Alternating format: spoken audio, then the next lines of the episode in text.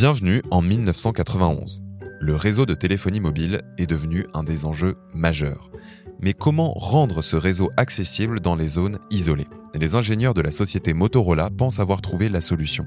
Une constellation de 77 satellites à 780 km d'altitude pour couvrir la totalité de la planète, même dans les zones les plus mal desservies. C'est ainsi que naît le projet Iridium. L'article de ZDNet où je lis cette histoire précise que c'est en référence à l'élément chimique qui porte le numéro 77, comme le nombre de satellites qu'il voulait lancer. Mais voilà, la constellation n'atteindra jamais ce nombre et l'offre élaborée en 1998 redescend vite sur Terre. Motorola envisageait de séduire entre 500 000 et 600 000 clients avant la fin de 1999 pour atteindre la rentabilité. Mais à la mi-année 99, le nombre d'utilisateurs d'Iridium ne dépasse pas les 50 000. Le service est tout simplement trop cher et surtout, la norme GSM a conquis beaucoup de clients qui ne voient plus l'intérêt de passer par les satellites. Orange vous présente le mémo. Bonjour Marine. Bonjour Germain. Bienvenue à toutes et à tous dans le Mémo, le podcast qui décrypte pour vous l'actualité de la société numérique. Rassurez-vous, on est bien en 2021 et vous écoutez bien un podcast, sans doute sur votre smartphone. Si on s'est permis de revenir un petit peu dans le temps, c'est, vous l'aurez compris, pour aborder la question du déploiement des constellations de satellites de SpaceX et Kuiper et tous les autres d'ailleurs. On en a déjà parlé la semaine dernière, mais aujourd'hui, on voulait évaluer les chances qu'ont ces projets d'aboutir. Et comme l'histoire d'Iridium le montre, le développement de réseaux satellitaires, c'est une entreprise complexe. Oui, le cas d'Iridium reste un cas particulier puisque la constellation de satellites a été rachetée par un consortium. Maintenant, Iridium travaille principalement avec l'armée américaine. À l'heure actuelle, la société réussit encore à tirer des bénéfices de son activité, même si la clientèle est toujours bien en deçà de celle que visait Motorola. Mais alors, pourquoi tu dis un cas particulier? Parce qu'il n'a pas totalement périclité. Malheureusement, l'histoire du développement de nouveaux réseaux est souvent une suite d'échecs, échecs effacés par la réussite du réseau qui a fonctionné. C'est un peu un principe de base quand on parle d'économie de réseau. Le gagnant remporte toute la mise. Tu peux penser à un réseau de train, par exemple. Les coûts d'entrée sur le marché sont très élevés. Pour les entreprises, le seuil de rentabilité suppose d'acquérir le plus vite possible une taille critique, à même de faire embarquer un très grand nombre d'utilisateurs. En gros, pour que le réseau marche, il faut investir énormément et convaincre un nombre très élevé de clients pour rendre le projet rentable. Waouh, j'ai l'impression de revenir en cours d'économie, mais je crois que j'ai compris le principe. Et c'est à cause de cette question de la rentabilité que de nombreux projets ont pris fin dernièrement. Exactement. Et plus récemment, de nombreux projets d'Internet aérien ont aussi été abandonnés. Alors doucement, j'ai du mal à suivre. Internet aérien mais si, tu as forcément entendu parler du projet Loon de Google créé il y a 9 ans. Il devait rendre Internet accessible dans les zones rurales avec un réseau de grands ballons gonflés à l'hélium et suspendus dans la stratosphère. Ces ballons devaient capter les signaux reçus depuis le sol pour les renvoyer vers d'autres stations. Mais la société s'est trouvée incapable de construire une activité durable à long terme et a annoncé la fin du projet en janvier 2021. Facebook aussi a eu un projet un peu similaire, mais avec un système de drone, et le projet a aussi été abandonné en 2018. Mais alors, que vont faire Kuiper et SpaceX dans cette galère? Ok, ces projets sont moins dépendants de la météo et peuvent toucher de nombreuses personnes plus facilement, mais d'un point de vue de l'infrastructure marine, j'ai du mal à voir comment ces projets démentiels pourraient être rentables.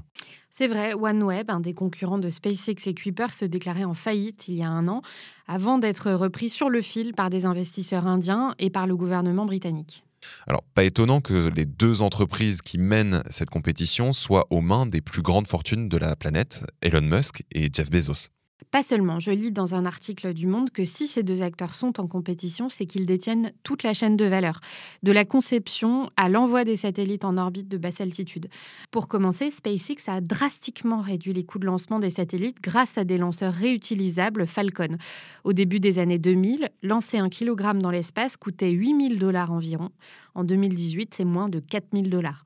En plus, sous contrat avec la NASA et d'autres opérateurs, SpaceX peut profiter des lancements d'autres satellites pour embarquer ses propres grappes de satellites en orbite. Ok, donc ces entreprises changent la donne en matière d'industrie spatiale, mais pour autant, les satellites ne sont pas le seul défi de l'Internet au débit depuis l'espace, non? Exactement, les problèmes se situeraient plutôt sur Terre. C'est ce que je lis dans un article de Wired, il date de 2019, mais pose assez simplement les enjeux. Les opérateurs vont devoir faire face à d'énormes obstacles réglementaires, mais aussi au risque que l'Internet par satellite soit trop cher pour les utilisateurs moyens. Et enfin, enfin, il faudra survivre au milieu d'une concurrence féroce, celle d'autres opérateurs de satellites, mais aussi de fournisseurs terrestres. En bref, résume l'article, entrer sur le marché du haut débit par satellite est un gros risque.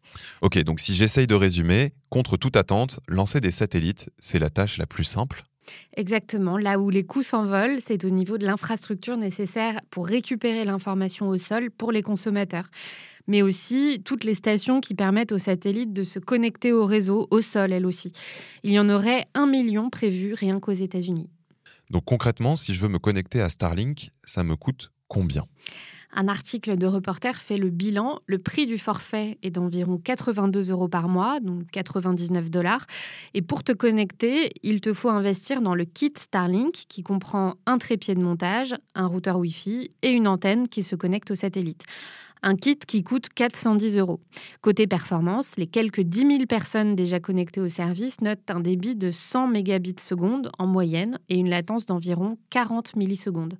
Oh, ça fait cher quand on pense à la fibre optique et son débit qui va jusqu'à 1 gigabit seconde et 17 millisecondes de latence. Et ça pour un prix beaucoup plus abordable. Ça va être compliqué de se faire une place, non? En effet, je lis dans un article de Business Insider qu'Elon Musk a bien compris qu'il allait devoir baisser le coût d'entrée dans le réseau Starlink. Selon un de ses fameux tweets, ce serait même le défi technique le plus difficile à relever. Cela permettrait de rendre Internet abordable dans des zones isolées. Prenons l'exemple de l'Afrique, un continent où l'accès à Internet est un défi du 21e siècle. Par exemple, en 2019, seulement 24% de l'Afrique avait accès à Internet via son mobile. C'est ce que je lis dans un article du site Africa News. Donc du coup, c'est une opportunité pour Starlink. Exactement, sauf que c'est pas si simple que ça. Pour commencer, le service de Starlink n'est pas vraiment adapté aux usages de la population. L'antenne nécessaire pour accéder au service est obligatoirement liée à une maison ou à un bureau, alors que les connexions en Afrique se font surtout en mobilité. Mais le principal handicap est le coût. Je te cite l'article. Les Africains dépensent environ 8,76% de leurs revenus mensuels sur les données Internet, une consommation qui est en concurrence avec les produits de première nécessité. Or, en 2019, le salaire mensuel moyen sur le continent est de 154 dollars par mois. Donc les prix de Starlink sont tout simplement trop chers. Donc finalement, on a beau diffuser depuis l'espace, il reste toujours des problématiques territoriales. Exactement, et pas besoin de traverser la Méditerranée pour constater que le projet de SpaceX a du chemin à parcourir pour entrer dans les habitudes de consommation. Toujours dans l'article de Reporter, on peut lire l'histoire de la mairie de Saint-Seigné-de-Beuvron dans la Manche, qui a refusé l'installation de neuf antennes relais Starlink, celles qui doivent permettre au réseau de satellites de se connecter au web. D'ailleurs, euh, note l'article, difficile d'assurer un échange avec les territoires quand le siège social de la filiale française reste confidentiel et n'a pas d'interlocuteur dédié. Donc l'ancrage territorial, mais aussi les prix restent deux défis à relever. Qu'en est-il de la concurrence? Je reviens à l'article de Wired. Même si SpaceX parvient à concurrencer l'Internet classique en termes de performance, l'arrivée de la 5G pourrait compromettre ses plans. Alors certes, il reste beaucoup à faire avant que la 5G ne devienne une réalité sur tous les territoires, mais même selon les calendriers de développement les plus lents, elle sera probablement déployée avant la date limite de 2027, date à laquelle SpaceX doit terminer sa constellation Starlink. Mais est-ce que les deux projets sont comparables? Un article du média américain Gizmodo entreprend la comparaison. Un des désavantages de Starlink, c'est que les réseaux satellitaires ont une bande passante limitée. En clair, si un trop grand nombre d'utilisateurs se connectent à un terminal, la vitesse ralentit pour tous les utilisateurs.